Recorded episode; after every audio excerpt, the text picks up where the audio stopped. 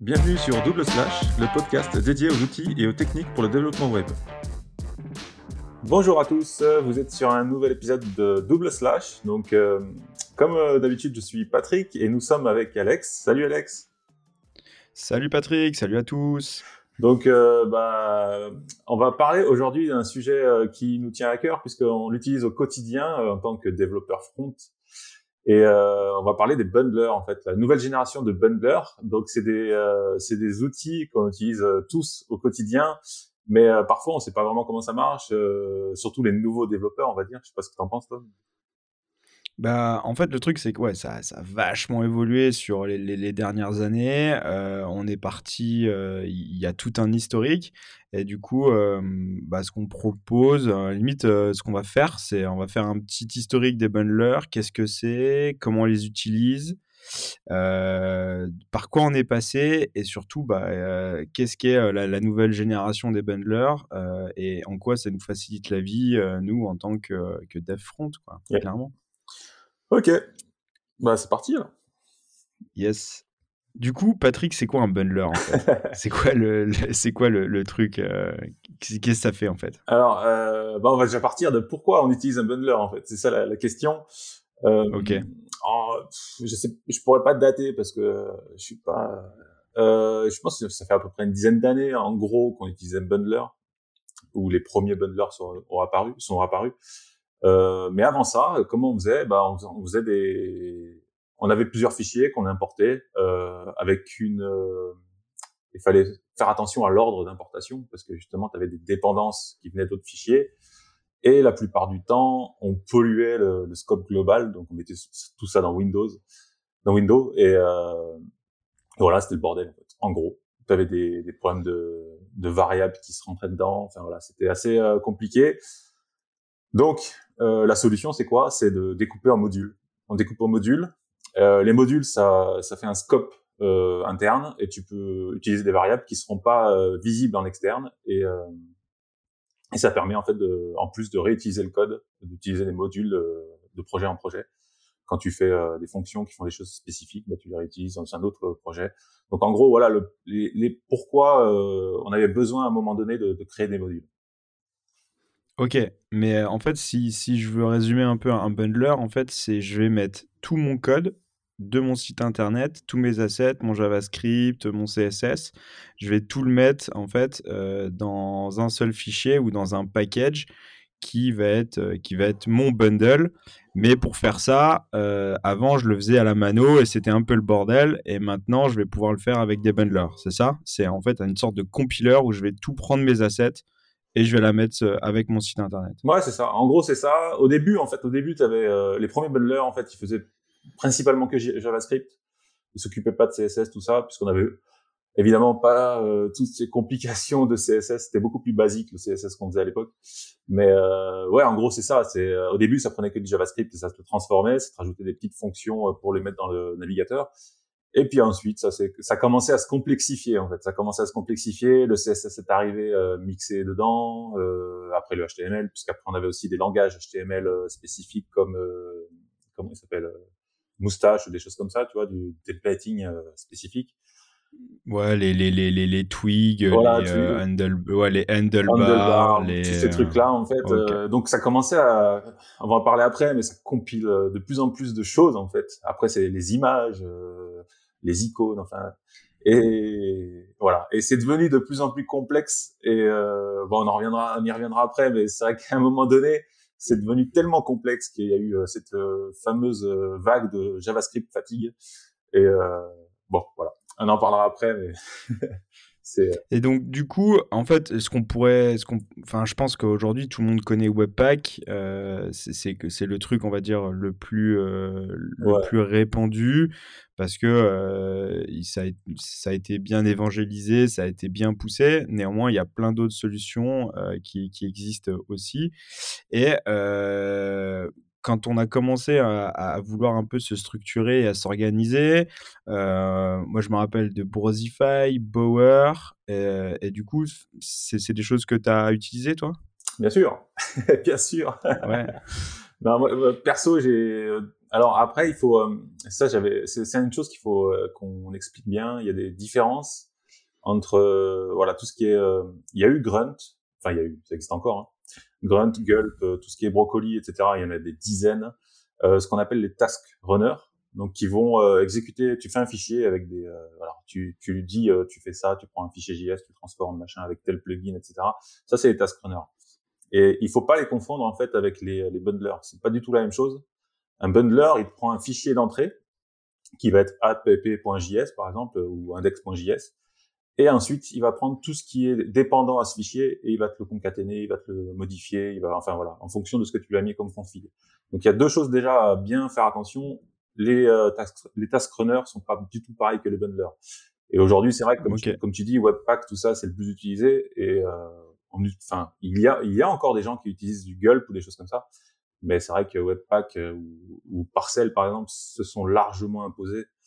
Et euh, ouais, voilà. On est, enfin, comme tout le monde, j'ai utilisé euh, différents bundlers. Et et, et, donc, et, et, les, les task runners, en fait, un exemple, ça serait, euh, je prends toutes mes images et euh, je viens dégrader la qualité et je la mets, je prends toutes mes images et je les mets en 1024, par exemple, par 800. C'est mon choix. Est-ce que c'est pertinent? Ça, j'en sais rien, mais on va dire c'est une tâche et euh, ça, je vais, lui, je vais lui donner cette tâche à Gulp ou à Grunt et lui, il va exécuter ces tâches-là. Une fois que j'ai récupéré euh, tous ces fichiers-là, je vais les injecter dans mon site internet via en fait euh, mon, euh, mon bundler qui va en fait prendre ces images-là, les injecter dans le CSS, prendre le JS et faire une espèce de petite tambouille pour, pour que ça soit en fait production ready, quoi, pour que sur Internet, ça soit euh, facile et interprétable aussi, non? Ouais, c'est ça. Ouais, c'est ça. Les bundlers, en fait, ils te fabriquent un fichier, un fichier final, en fait, euh, qui va être utilisé par le navigateur et qui va être compatible avec ton navigateur. Donc, tu, ça peut okay. différentes sources. Euh, si je prends l'exemple de, de Webpack, c'est souvent identifié par l'extension, ça va être JS, CSS, SAS ou ce que tu veux. Et c'est à partir de cette extension qui va définir le, le loader qui va euh, transformer le fichier, la source, et la, et la rendre euh, euh browser compatible. Ok. Donc, euh, pour tous les, les, les, langages de CSS qui sont précompilés, type SAS ou... Less Ouais, less, voilà. Qu'on utilise beaucoup moins. et ouais, qu'on utilise de moins en moins. euh, pour le coup, c'était déjà écrit avec leur nom.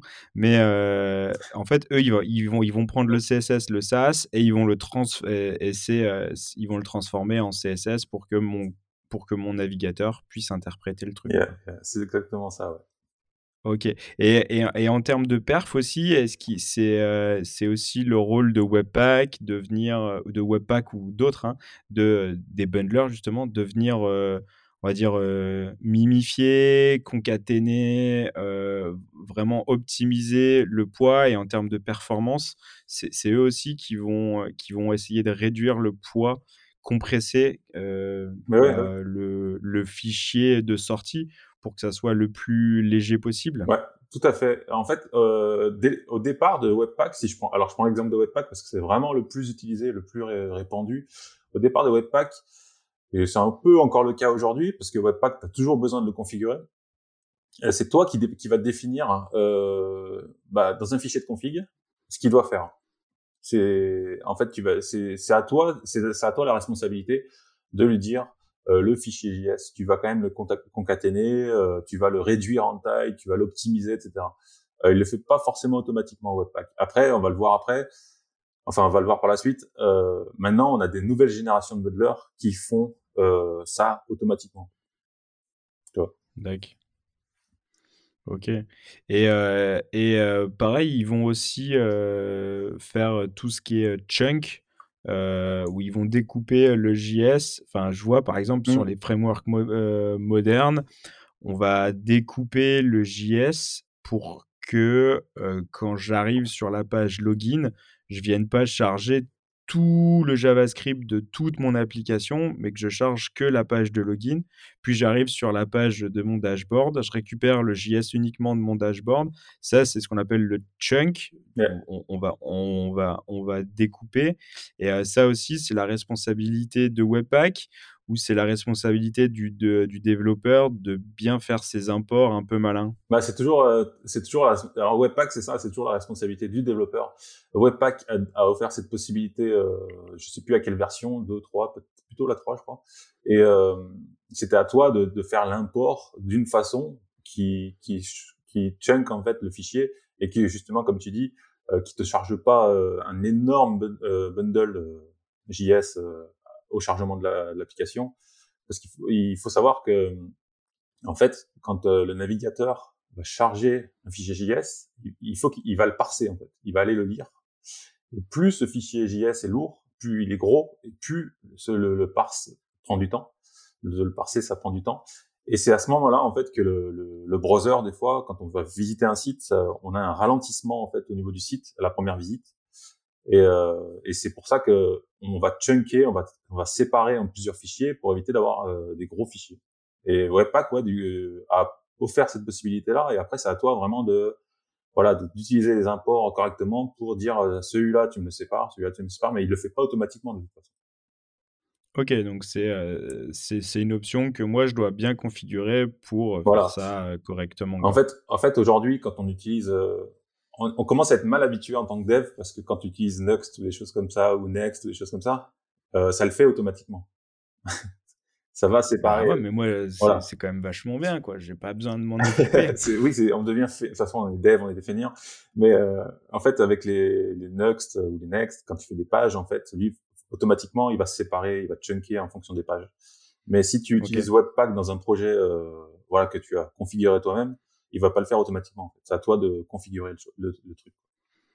Après, c'est utiliser la magie, c'est bien. Comprendre la magie, c'est mieux. Tout à fait. et, c'est toujours intéressant de, comprendre le truc. Ok, ok, je comprends, euh, je comprends, euh, je comprends un peu mieux. Euh, après, ce qui, ce qui, en fait, Webpack a un peu tué le match, on pourrait dire. Mais avant Webpack, il y, y, avait quoi? C'était Brosify, Bower, tout ça? Ouais, alors l'historique, alors il y en a eu beaucoup, beaucoup, beaucoup, avec des projets qui sont morts, d'autres, voilà. alors ceux-là, là, la liste, c'est, on peut dire qu'ils sont encore existants. Browserify, il est encore existant, il est encore utilisé, il a évolué, il y a, il y a des plugins, tout ça qui existent. ça date de 2011 en fait, Browserify. Et euh, lui, sa première fonction de Browserify, en fait, c'était de juste de pouvoir utiliser et require les modules export. En fait. C'est-à-dire, tu vois, le, système de, de Node.js, require, euh, tu vas appeler un module et tu vas exporter aussi un module. Bah, ça, c'est pas compatible dans le navigateur. Ça, il sait pas ce que c'est le navigateur. Donc, en fait, la possibilité euh, de Browserify t'apportait cette possibilité justement de découper un module et de pouvoir utiliser ça. Il te faisait un bundle et hop, ça marchait dans le navigateur. Et ça, c'était déjà une bonne avancée. Quoi. Excellent. Mm.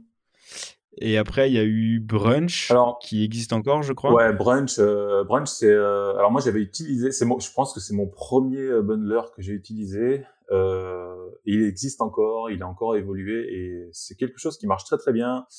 Et je pense qu'il est peu utilisé, enfin il est moins connu que, que Webpack par exemple, mais par contre il est vraiment top Brunch parce qu'il nécessite très peu de configuration et il arrive euh, lui euh, tout seul à détecter les fichiers, à les compiler, etc. Donc Brunch, euh, bah, pour ceux qui connaissent pas, je vous recommande d'aller jeter un coup d'œil, mais c'était pas mal du tout à l'époque. Ça date, ça date un petit peu aussi, mais ouais, c'est pas mal. Mm. Après, on a eu la, la génération Webpack qui est quand même qui est portée par un mec de chez Microsoft, il me semble. À l'époque, à l'époque, il n'était pas chez Microsoft. Hein. Je crois qu'il était, était, indépendant à l'époque. Euh. Comment il s'appelle? D'accord. Euh, j'ai oublié son nom. Oui, euh, moi aussi.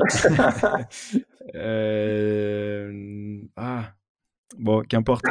toujours est-il que, en fait, je, je, pense qu'il a été assez vite adopté. Par contre, je n'ai pas trop compris en fait pourquoi il a été adopté et qu'est-ce qui a fait le, succès de, de Webpack. Parce que clairement, c'était quand même une usine à gaz à configurer. Quoi. C'était quand même hyper. Enfin, ça, ça, reste toujours compliqué, je trouve. alors, ça nous permet d'avoir un niveau de granularité hyper précis, de, de pouvoir vraiment contrôler le, notre, notre bundle de, de, de sortie. Par contre, ouais, c'est un enfer à, configurer, quoi. Vraiment compliqué. Et, néanmoins, c'est lui qui s'est quand même plus imposé aujourd'hui, on va dire, dans, dans, toutes les stacks modernes. La, plupart, c'est Webpack qui est installé, non? Bah ouais, la, ouais, ouais. La, plupart des projets, enfin aujourd'hui, et c'est en train de changer, utilisent Webpack. Et ouais, comme tu dis, Webpack, c'est alors moi j'ai utilisé les premières versions de Webpack, la 2, je crois j'ai commencé et franchement, ça a beaucoup, beaucoup, beaucoup évolué et c'est beaucoup plus simple aujourd'hui. Mais à l'époque, c'était une vraie tannée. Euh, mais aujourd'hui encore, il y a quand même pas mal de. Alors heureusement, comme je te disais tout à l'heure, euh, il y a des produits comme Nux, Next ou des choses ou d'autres produits, euh, les, la vue CLI ou des choses comme ça, qui font tout automatiquement, qui vont tout configurer automatiquement. Et toi, tu touches plus du tout à la config de Webpack.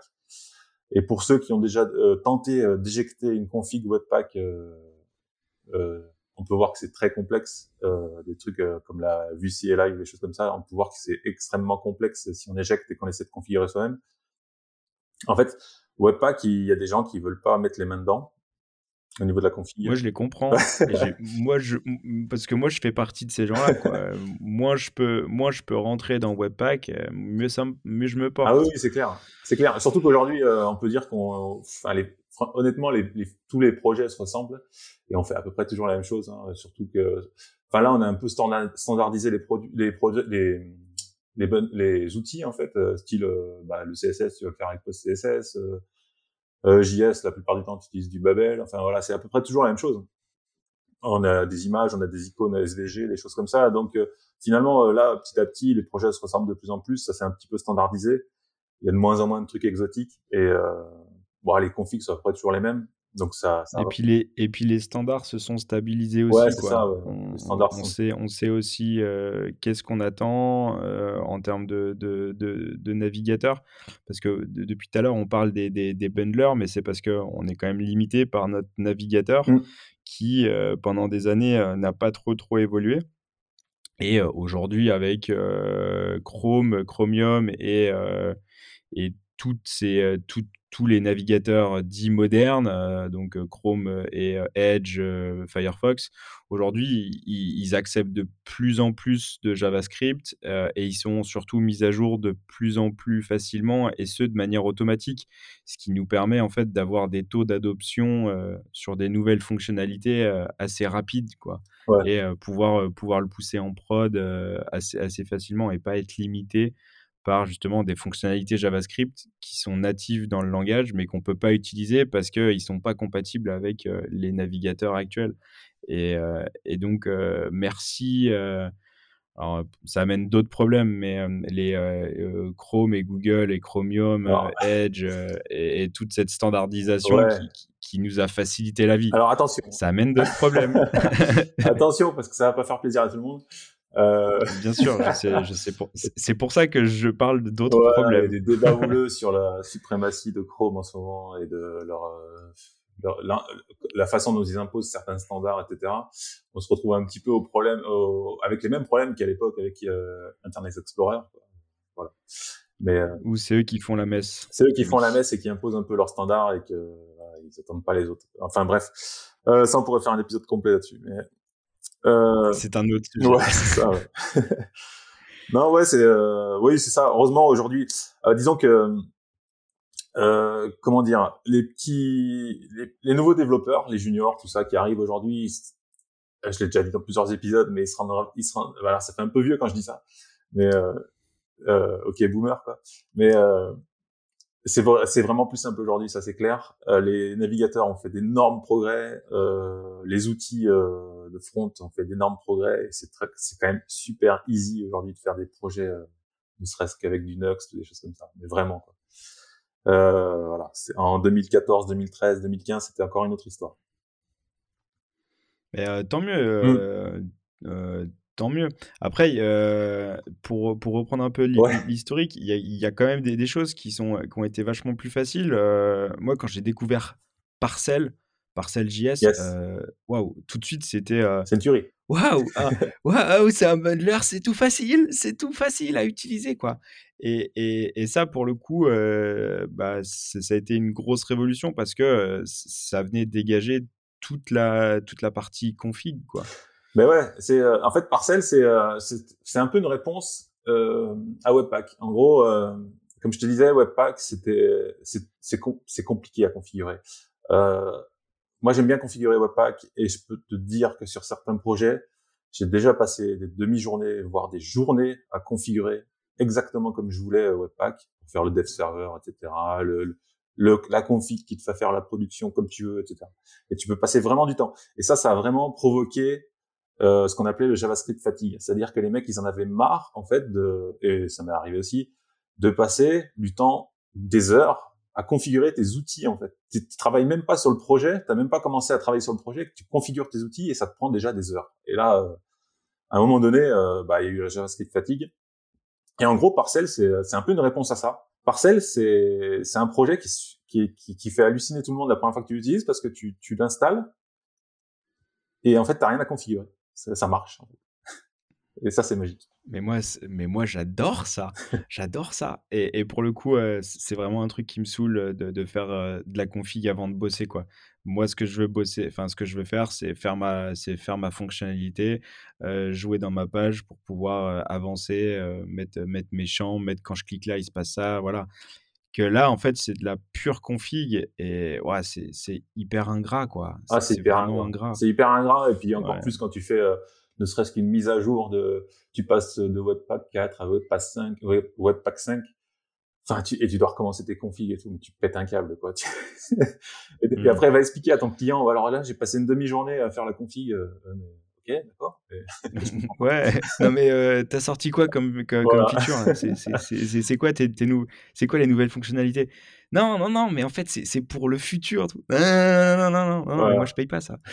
Et euh, ouais, c'est compliqué. Donc, ouais, donc parcelle, euh, parcelle euh, alors, contrairement, ouais, on va quand même expliquer, parcelle, contrairement aux autres, euh, à Webpack par exemple, t'as zéro config de base en fait. Euh, enfin en tout cas la parcelle 1, la, première version, tu as zéro config de base. C'est-à-dire que tu, euh, alors de souvenir, tu fais un HTML où tu vas dire, euh, tu vas importer un, fichier CSS dedans et un fichier JavaScript. Et ensuite la ligne de commande, je sais plus ce que c'était, euh, parcelle, parcelle CLI, et tu disais index.html. Et lui, automatiquement, il va détecter qu'il y a un CSS, qu'il y a un JS, et il va aller les chercher, et il va aller compiler.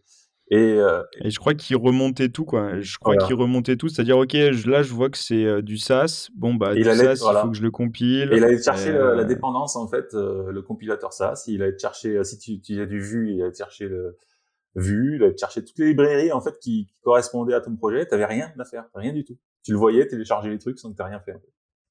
Donc ça, c'est top. Truc de feignant. Ouais, c'est clair. Truc de dev. ça, ça, me plaît. Après, euh, ça, euh, je, enfin, je veux dire, euh, Webpack Parcel, ça a quand même gravité, ça a été un gros, gros standard quand même. Ouais. Par contre, maintenant, on voit, et, on voit sortir en fait ce que moi j'appelle la nouvelle génération de bundlers. Et, et, et c'est ce qui a fait aussi qu'on fait, on fait cet épisode. C'est bah, surtout tous les, tous les nouveaux euh, qui, qui, utilisent ESM et on va définir ce que c'est. Euh, mais euh, je parle de Snowpack, de Rollup et de Vite, ESBuild e aussi.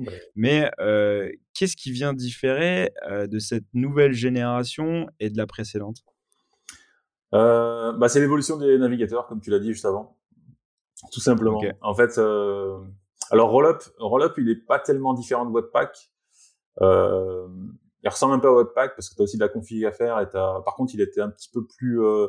alors Rollup en fait pendant un moment et bon c'est un petit peu changé mais il était conseillé par exemple si tu fais un package npm euh, que tu vas distribuer voilà en open source ce que tu veux euh, bah Rollup c'est l'outil idéal en fait pour packager ça et pour pouvoir euh, après euh, voilà télécharger une dépendance et la mettre dedans donc Rollup il est okay. ouais, Rollup on peut pas même s'il est utilisé dans cette nouvelle, dans ces nouvelles générations, dans Vite, etc. Euh, Rollup, il est à peu près équivalent à Webpack, mais euh, bon, c'est euh, voilà. Ok. Et donc, en fait, je parle, je parle de, mmh. de Snowpack. voilà, Snowpack, mais et, ouais, Snowpack. Et en fait, eux, la grosse, la grosse nouveauté, c'est qu'ils utilisent en fait les ES modules, donc X, X, ECMAScript module. truc que je n'arrive pas à dire. ES, on dira ESM pour le restant de l'épisode. et eux, en fait, ils utilisent cette, cette nouvelle fonctionnalité qu'on a maintenant dans les navigateurs. Mmh c'est un nouveau standard. Et en plus, ouais, je, crois qu'il y a un taux d'adoption.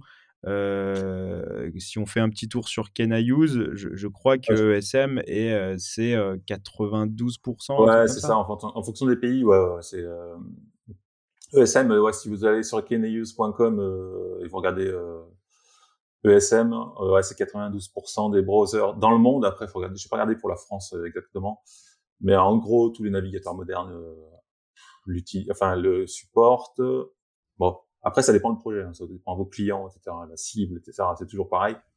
Mais euh, ouais, dans l'ensemble, là, on peut dire qu'on peut déjà sur un, si vous, en gros, je sais pas ce que t'en penses toi, mais si on peut dire que si tu lances un projet où tu te destines à, à des navigateurs, euh, enfin tes clients, tes cibles sont la plupart équipés de, de Chrome, etc. Normalement, ça, ça tourne quoi tu peux y, tu peux y aller direct. Ouais, tu peux y aller direct. Après, si tu as une cible qui est avec euh, qui est plus euh, business euh, dans des entreprises, des choses comme ça, ou qui aura potentiellement, ils auront peut-être de l'explore, de l'internet explorer et tout ça parce que le parc a pas été mis à jour, des choses comme ça. Là, c'est un peu plus complexe. Mais euh, mais la, la, grosse révolution avec avec ces bundlers là, c'est que en fait, on n'a plus en dev, en fait, mmh. on a c'est instantané. Euh, en fait, avant, dans, dans, Webpack, on était obligé, euh, sur chaque modification, en fait, il y, avait un espèce de watcher qui regardait, OK, tu as modifié le fichier euh, login.js, alors je vais rebundler, je reprends tout, je rebundle et je te mets à jour ton navigateur. Ce qui fait qu'il il y, avait un temps de compilation qui était juste hallucinant.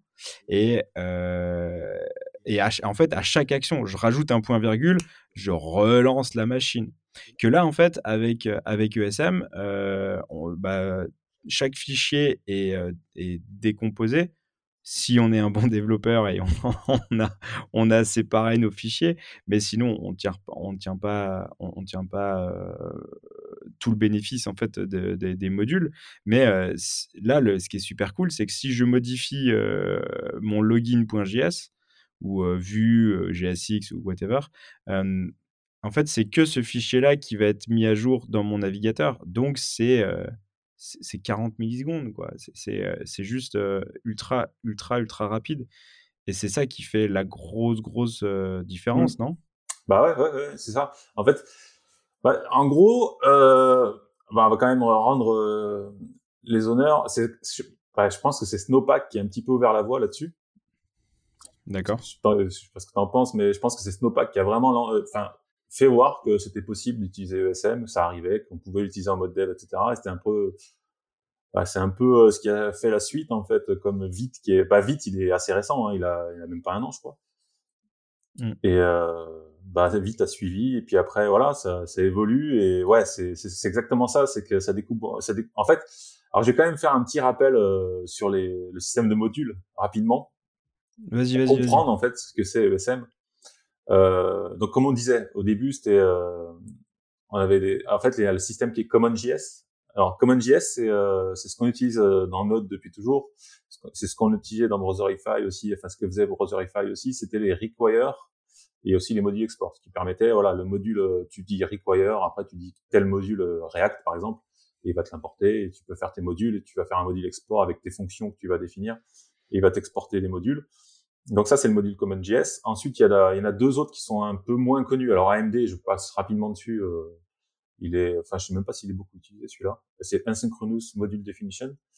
Et UMD, UMD, c'est euh, Universal Module Definition. Alors UMD, euh, nous, en tant que dev, on l'utilise pas tellement Par contre, si tu vas voir le code source de Webpack et de Rollup, tu verras qu'il est utilisé en fait. Si tu vas analyser un petit peu le bundle, tout ça, tu verras comment eux, comment eux en fait ils utilisent, comment ils compilent un peu les dépendances, tout ça, c'est avec UMD en fait. Si tu regardes vraiment en détail. Et comme tu disais, ESM. Alors ESM, qu'est-ce que c'est? Euh, Donc ECMAScript module, euh, c'est juste tout simplement ce qu'on utilise depuis toujours dans Webpack, mais qui n'était pas disponible dans les browsers, comme tu dis. C'est import et export en fait. Quand tu fais import euh, React from React et export euh, truc truc machin, bah ça c'est juste c'est simplement ça en fait. Mais ça ça, ça n'existait pas dans les browsers. Donc on l'utilise. C'était pas ouais. c'était pas implémenté bah non c'est pas implémenté en fait. Et en fait on l'utilise euh, quand on utilise quand on fait des applications on l'utilise. Quand tu fais ton application vue n'importe tu importes tu exportes machin tout ça. Mais ensuite Webpack lui il transformait ça tout simplement c'était pas du tout lu par eh le browser. Il le transforme, il te fait ton bundle et ton browser il lit ton. Donc c'était pas interprétable, on va dire, de manière native, alors que maintenant, en fait, euh, la nouvelle génération bah, 92%, peut comprendre. 92% des browsers aujourd'hui savent lire import-export. Voilà. Et donc, ça change notre manière de faire du dev parce que, euh, enfin, non, ça change la manière de compiler notre application parce que euh, y a des le, navigateur comprend bah, les fichiers sont séparés ce qu'on écrit. Mmh. Et, et puis, alors, oui, on va, on va faire notre bundle pour, pour, pour la prod. Après, moi, ce que je trouve super intéressant, c'est en tant que développeur expérience, quand je suis sur, mon, sur mon, mon, projet, je suis en train de développer. là, c'est monstre, monstre rapide. J'ai l'impression d'avoir un truc. ouais c'est ultra, ultra rapide et c'est vraiment sympa. Et en fait, tu te rends compte que bah, tu attendais, quand tu fais la somme de, de, secondes que tu as attendu que ton bundle se, se, fasse, ou juste que tu recharges, ok, tu, tu refais, tu as, mmh. as, fait ton code, tu attends le résultat, tu testes ton résultat, non, c'est pas bon, je le refais. Et, en fait, bah là, tu te rends compte que waouh, tu gagnes vraiment du temps et, c'est ultra, ultra, ultra rapide. Ouais, ouais, ouais. ouais bah, en fait, bon, maintenant, on va parler principalement de vite, mais euh, en fait, la première fois que tu. Enfin, je sais pas si ça t'a fait pareil, mais la première fois que j'ai utilisé vite, en fait, j'ai lancé, euh, j'ai utilisé avec Vue 3, je crois. J'ai lancé, et, c'était tellement rapide que je me dis, mais enfin, ça marche pas en fait, non? Qu'est-ce qui se passe? En fait, c'est what's wrong? What's wrong? Attends, il s'est rien passé. Et en fait, mais non. en fait, non, c'était déjà compilé en fait. c'est exactement ça. C'est exactement ça. Et là, tu fais ah ouais, ah ouais, ok, d'accord. Et, après, tu commences à faire tes modifs. Et là, tu fais mais non, mais non, mais c'est pas vrai. Et, ouais, il y a vraiment un effet waouh euh, qui, ouais, ça marche euh, tellement vite. Et il porte très très bien son nom que Enfin, tu, la première fois que tu l'utilises, t'hallucines, t'as l'effet waouh, tu fais mais c'est pas possible. Et qu'après, en fait, quand tu retournes sur un projet qui utilise Webpack, c'est là où tu te dis mais c'est lent. alors que, mais c'est lent. Alors qu'avant, tu, ça te semblait pas super long. Et puis là, d'un coup, tu fais, mais c'est hyper lent en fait. mais, mais de toute façon, c'est comme ça pour tout en fait. Euh, avant, on avait euh, des, des 56K pour des modems. Après, on est passé à la DSL. Après, à Numéris, à machin. Et, maintenant, quand tu as la fibre, machin. Et quand tu reviens sur euh, ta, ta génération précédente, tu fais waouh, mais c'est lent là, c'est lent, c'est lent, mais c'est insupportable. Mais parce que voilà, on est habitué et on prend sans doute des, des mauvaises habitudes. Mais, mais, mais, mais, clairement, vite, ouais, ça va. Pour le coup, ça va vraiment vite. pourquoi le, le, nom français Ah ça, je sais pas. Ça fait une recherche là-dessus Ouais, ouais, bah en fait, c'est très simple. Ce qu'il faut, ce qu'il faut comprendre, c'est que le, le, mec qui est derrière Vite, c'est euh, Evan Yu, qui est euh, le fondateur, de, le créateur de, de Vue, qui, euh, qui, à mon avis, doit nourrir un, amour secret pour la langue française, parce que il a appelé son. Déjà, Vue, à la base, c'est français, c'est pas bah, bah, Déjà, le mot Vue, c'est français. vite, bah, c'est français aussi. Et il l'explique, il l'explique. Il dit voilà en, français, euh, vite, c'est fast, quoi. Donc, euh, bah, voilà, tout est dit. Donc, euh, donc non, pour le coup, c'est ce qui c'est vraiment bien. Après, mmh. moi, j'avais peur que le, projet, en fait, s'oriente vraiment que sur vue. Mais en fait, pas du tout. Et, je pense que c'est super malin de, de, la part du, du, du, du créateur mmh. d'avoir vraiment hyper ouvert et d'avoir fait quelque chose de, vraiment framework agnostique. free quoi. C'est ouais agnostique totalement.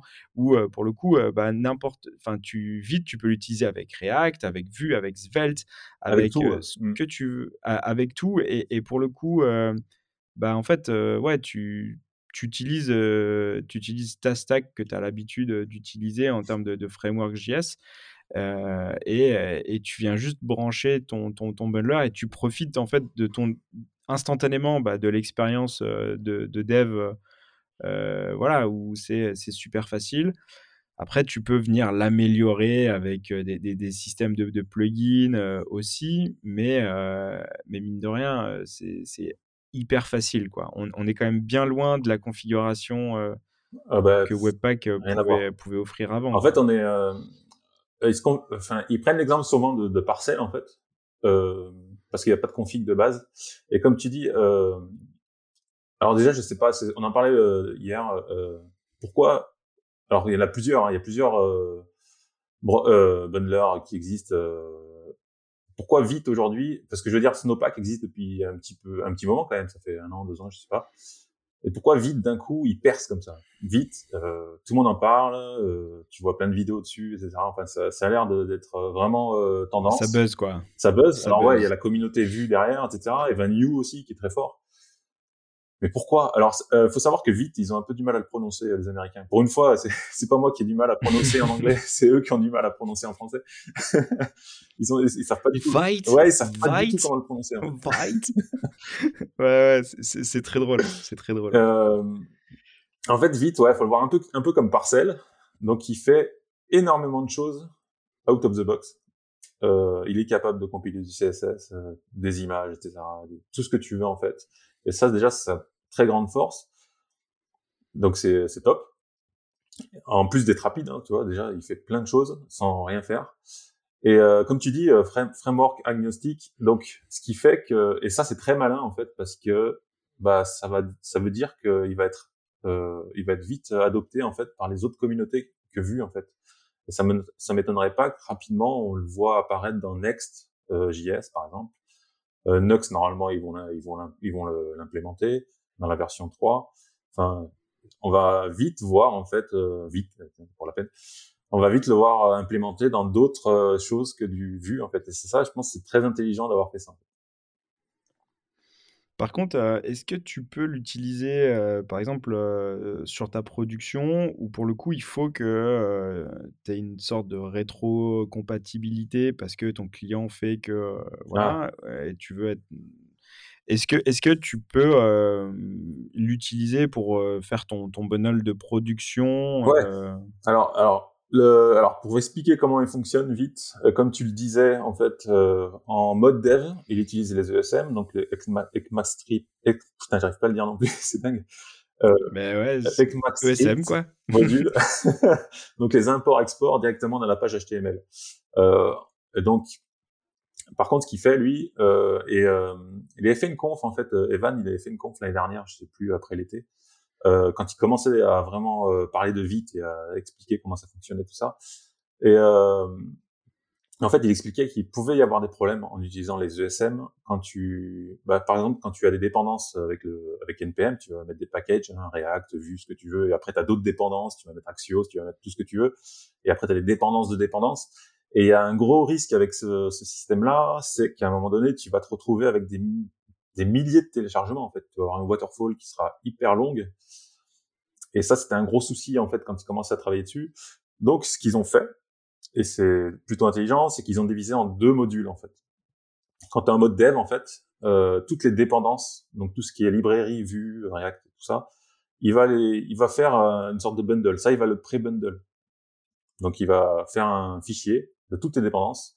Pourquoi? Parce que ça, ça change très très peu. À part que quand, quand tu installes une nouvelle dépendance, il va rebundler. Mais sinon, ça change très très peu pendant que tu, tu codes ton application. Et ensuite, tout ce qui est code source, là, tout ce qui est code source, ça marche avec ESM. Voilà. Donc, ça va partir d'un, ça va partir d'une balise script euh, avec le module où tu vas faire un import euh, app.js par exemple, et tu vas et tu vas initier ton application. Et à partir de cet import, il va aller chercher tous les autres imports. Voilà.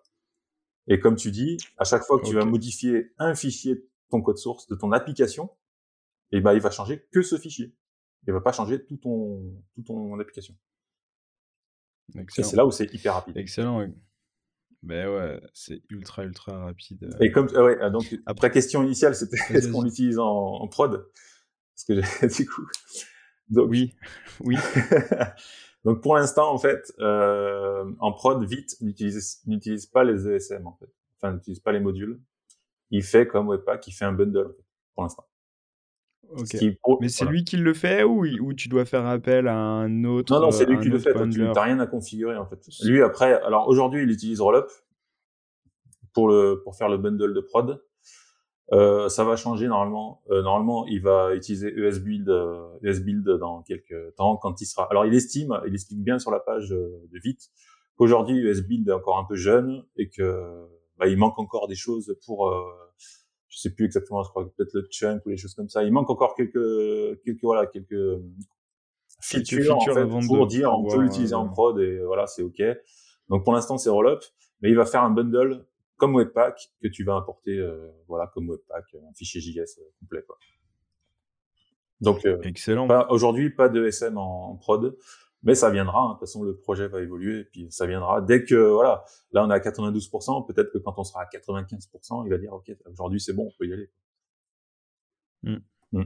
Après, il y a, peut-être aussi euh, quand, quand, quand ES Build sera un peu plus avancé, euh, bon bah là, il, pourra, euh, en fait, c'est pas c'est pas gênant. On, peut déjà utiliser vite là tout de suite là maintenant et, et, on fait un bundle on va dire classique pour la prod, mais on profite de, de toute l'expérience de dev instantanément tout, de suite quoi. Donc ça, on, va dire à, quel moment on peut implémenter cette nouvelle génération de bundlers.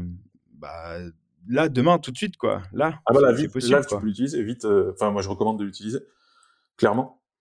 Euh, Et puis en plus, il va évoluer. Donc non, non, non. Ouais. Aujourd'hui, euh, si si quelqu'un se pose la question, est-ce que je peux l'utiliser en prod? Et je me suis posé la question il y a deux mois, je crois. Euh, bah oui, tu peux l'utiliser en prod. Feu, feu. C'est, ça, ça, fonctionne. Ça fonctionne très bien même et très rapide. Et c'est vrai, comme tu dis, au, bah, au quotidien, quand tu dev, en fait, euh, quand tu passes une journée de dev à faire une application, bah, c'est vrai que malgré tout, euh, bah, ces petites secondes euh, que tu gagnes à chaque recompile, eh ben, bah, ça fait beaucoup à la fin de la journée. Quoi. Ouais, ouais, et à la fin de la semaine et tout ça, non, mais bien sûr, bien sûr. Et après, encore plus si, si, si tu as une machine qui est pas super performante. Ouais. Alors ça, c'est, tu vois, ça c'est aussi un truc. Euh, c'est une, une, question que je me pose depuis quelques mois parce que je, je me rends compte qu'en fait que pour le dev, enfin je sais pas toi, mais euh, moi quand j'ai commencé le dev, j'avais un ordinateur qui était plutôt, moi j'ai toujours eu un Mac, mais il était pas super puissant, c'était un modèle premier prix, enfin bon, on va dire que même les Mac premier prix, Pro, pas donné, mais premier prix chez Apple, euh, ouais. Non, je veux dire c'est premier gamme quoi, c'était euh, MacBook, je sais plus quoi. Ouais et ça faisait ça faisait le job quoi. C'était et aujourd'hui quand tu réfléchis depuis quelques années on a besoin de, plus en plus de puissance quoi de on met 16 gigas de RAM enfin et, euh, et je me ça fait plusieurs mois je me dis mais c'est quand même pas normal quoi. On fait des applications web mais on a besoin d'avoir des ordinateurs hyper puissants. Il y, a, il y a quand même un truc qui qui va pas quoi mais en, fait, moi, je le vois à, chaque fois que je bosse à côté d'un collègue euh, et pour le coup, euh, qui a une machine moins puissante et il fait un, NP, un NPM euh, install. Et, là, il décolle. mais ça prend 20 ans, quoi. Ça prend 20 ans parce que son disque dur, il tourne, enfin, c'est pas du SSD, parce qu'il a pas de RAM, parce que. Et ça prend 20 ans. Et alors qu'on est sur la même connexion. Donc, mmh. il n'y a même pas cette, cette, cette différence de, de vitesse de, de, connexion, quoi. juste sur la machine, quoi. On, a la même connexion je fais un MPMI, euh, lui, euh, il va prendre un café, il revient tranquille. Et Sérieux? Voilà, moi, je... ouais, ouais, non, c'est hallucinant. C'est hallucinant. Et je lui dis, là, mon pote, là, je crois qu'il est temps de, de, de passer au, au supérieur. ouais, mais là, c'est ça qui est pas normal, en fait. C'est que, enfin, ça t'empêche de travailler, quoi. Alors, est-ce que Vite va régler ce problème? Je sais pas. Est-ce que ça demande peut-être moins de ressources euh, quand il va en dev?